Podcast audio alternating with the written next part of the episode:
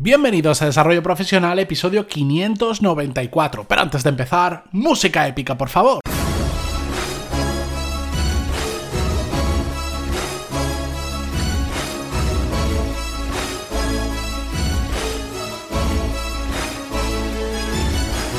Muy buenos días a todos y bienvenidos un miércoles más, si el constipado que llevo encima me lo permite, a Desarrollo Profesional, el podcast donde hablamos sobre todas las técnicas, habilidades, estrategias y trucos necesarios para mejorar cada día en nuestro trabajo.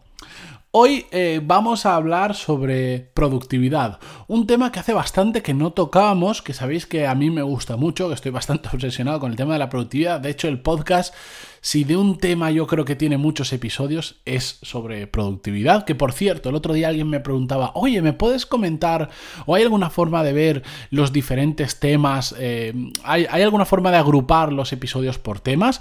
Sí, de hecho, si entráis en pantaloni.es barra podcast, ahí, aparte de tener la lista de los 594 episodios a día de hoy disponibles, tenéis las diferentes categorías, productividad, habilidades profesionales, eh, gestión de equipos, etcétera, etcétera. Y si le dais a cada botón, pues os va a mostrar solo los episodios que pertenecen a esa categoría. Lo digo porque me lo preguntaban el otro día, pero es algo que recibo frecuentemente y ahí simplemente los tenéis todos agrupados por si alguien dice, ah, me ha gustado este tema, quiero ir a hablar más sobre productividad, entráis en pantaloni.es barra podcast, le dais al botoncito productividad y os va a enseñar todos los que de alguna forma están relacionados con la temática que seleccionéis, ¿de acuerdo? Bien, dicho eso, ¿por qué os quiero hablar hoy de productividad? Porque me he dado cuenta Hace poquito lo estaba hablando con mi compañero de Mastermind y amigo José Ángel Gutiérrez, que ha venido dos veces al podcast, ha grabado conmigo, de hecho tenemos varias, bastantes cosas en común que igual algún día os cuento. Em, estaba comentando con él em, sobre el tema de productividad del saturamiento laboral o el de tener muchas cosas encima. Y me he dado cuenta eh, que a más trabajo tengo, soy considerablemente más productivo hasta cierto punto. ¿A qué me refiero?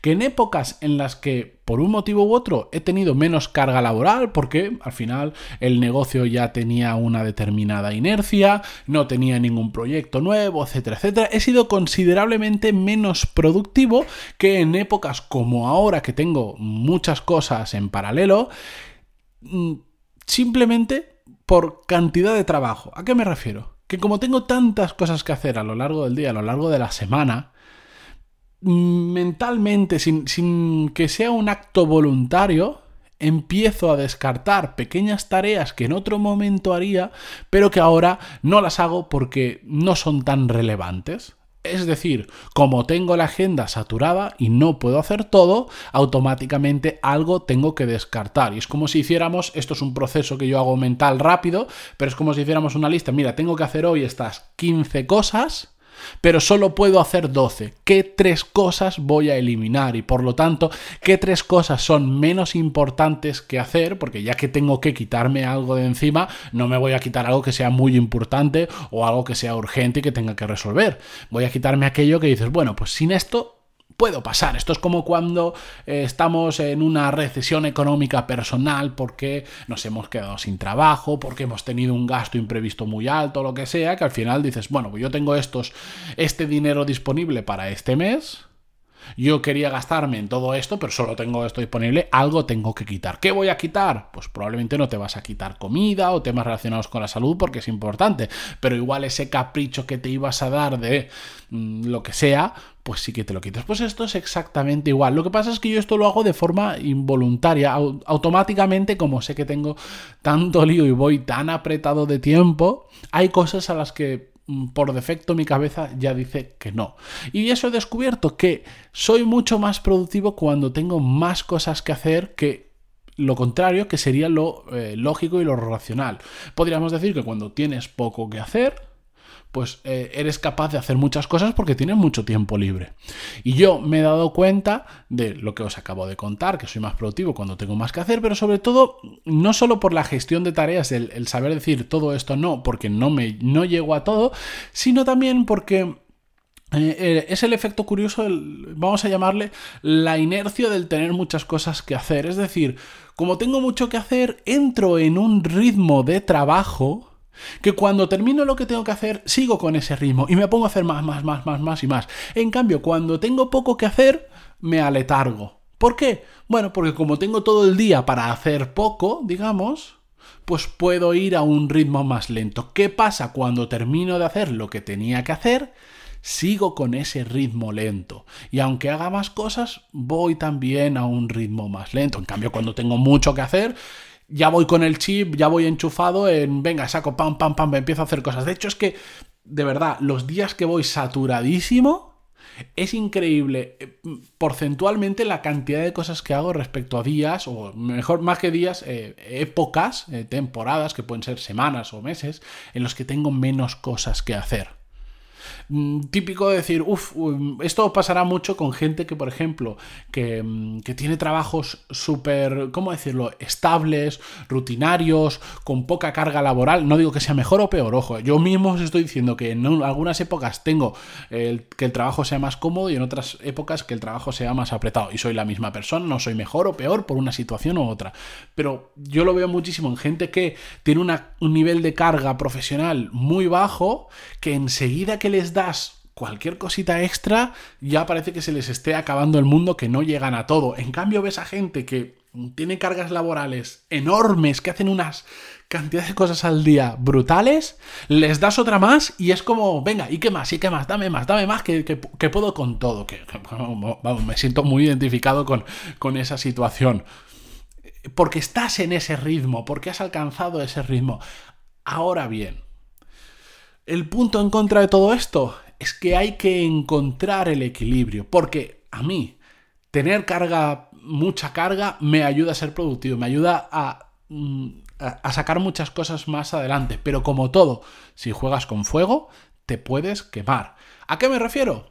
A que puedes ir un poco ese puntito sobresaturado de tareas que te hace ir ese puntito, tener ese puntito extra de, de, velocidad de hacer las cosas, de capacidad para absorber trabajo, pero tampoco lo puedes hacer durante muchísimo tiempo, porque prolongarlo en el tiempo puede hacer que nos quememos, porque no nos damos cuenta ahora, pero poco a poco empiezas a quitarle horas al sueño, empiezas a quitarles horas al descanso, ya no solo al sueño, sino al parar un poquito, al tomarte las cosas con un pelín de calma, y eso a la larga termina pasando factura. Por eso a mí yo lo provoco el tener épocas con mucha carga laboral y épocas en las que voy más tranquilo, porque lo necesito, porque sé que para poder empujar como una bestia cuando hace falta, necesito otros momentos de mi vida que vayan a un ritmo ligeramente menor. También hay que encontrar el equilibrio eh, en cuanto al exceso de trabajo. Un puntito por encima está bien, ir apretado está bien, pero si nos sobresaturamos en desmedida, nos vamos a quemar o vamos a empezar a hacer las cosas muy mal. ¿A qué me refiero? Em, ¿Conocéis la ley de Parkinson? He hablado en alguna ocasión de ella, de hecho en los cursos hablo más en profundidad de ella, que dice que básicamente tardamos en hacer una cosa el tiempo que tenemos disponible para hacerla. ejemplo típico, cuando tenemos un examen, un mes antes sabemos que tenemos el examen, pero cuando estudiamos la semana antes. Hemos tardado un mes, aunque el esfuerzo haya sido solo en la última semana, hemos tardado un mes en estudiar algo que realmente lo podríamos haber hecho en una semana. Y si nos lo dijeran con dos meses de antelación al examen, íbamos a tardar dos meses, porque tenemos dos meses disponibles para hacerlo. En cambio, si te dicen tienes el examen pasado mañana, vas a estudiar como una bestia, vas a vas a probablemente aprobar el examen estudiando solo dos o tres días, porque utilizas el tiempo que tienes disponible. Ahí ya no puedes bobear durante tres semanas y dedicarte la última semana a estudiar, sino que esos tres días lo haces a todo. Más o menos, eso explicado un poco rápido, es eh, la ley de Parkinson. Aquí también sucede la ley de Parkinson. Si tú me dices que tengo que hacer este proyecto en en una semana, lo voy a hacer en una semana. Si me das un mes, lo voy a hacer un mes pero hay que encontrar el punto en el que seamos eficientes. ¿Por qué?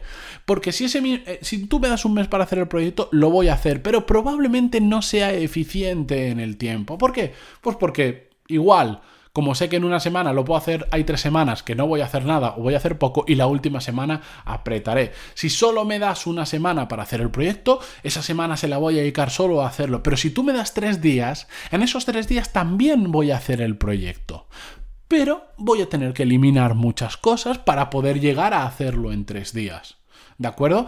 Hay un vídeo que, que, no quiere decir que esté mal per se, pero sí que nos vamos a estar dejando calidad de trabajo de por medio. Si se tarda una semana, y tú quieres hacerlo en tres días, inevitablemente el resultado no va a ser lo mismo. Hay un momento en el que se pasa de ser muy eficiente a, empezar a hacer las cosas mal. Y hay un vídeo, bueno, hay una serie de vídeos en YouTube que a mí me, encantan porque representan este concepto eh, en apenas unos minutos y de forma muy gráfica, que es, eh, lo habréis visto seguro en LinkedIn porque lo ponen bastante y si no en YouTube, em, básicamente ponen en una hoja y te dicen voy a hacer el mismo dibujo en 10 minutos, en un minuto y en 10 segundos. Evidentemente el dibujo que hacen en 10 minutos tiene mucho detalle, el que, tiene, el que solo tardan un minuto en hacerlo, solo tienen un minuto de tiempo disponible, ya pierde muchos detalles y el de 10 segundos termina siendo un garabato.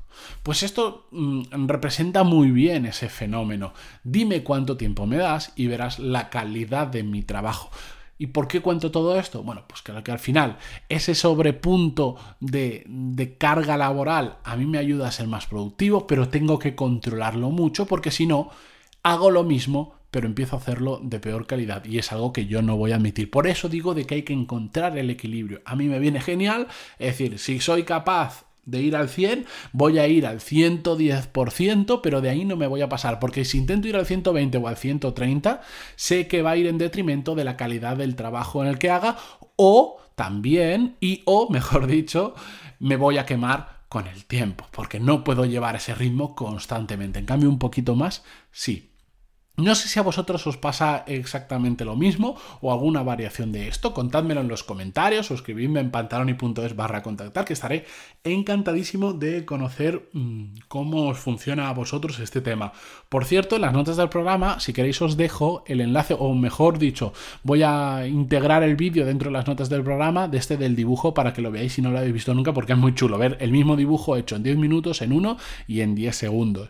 Lo representa extremadamente bien y, es, bastante pedagógico para enseñar a otras personas en cómo, cómo, funciona la relación tiempo y calidad del trabajo. Así que si queréis verlo, pantaloni.es barra 594 que es el número de este episodio, y entráis directamente a las notas del programa. Con esto, si, y si mañana sigo vivo después del semejante resfriado que llevo, me despido, no sin antes agradeceros vuestras valoraciones de 5 estrellas en iTunes y vuestros me gusta, comentarios en iVoox o donde sea que lo escuchéis. De verdad, muchísimas gracias y hasta mañana. Adiós.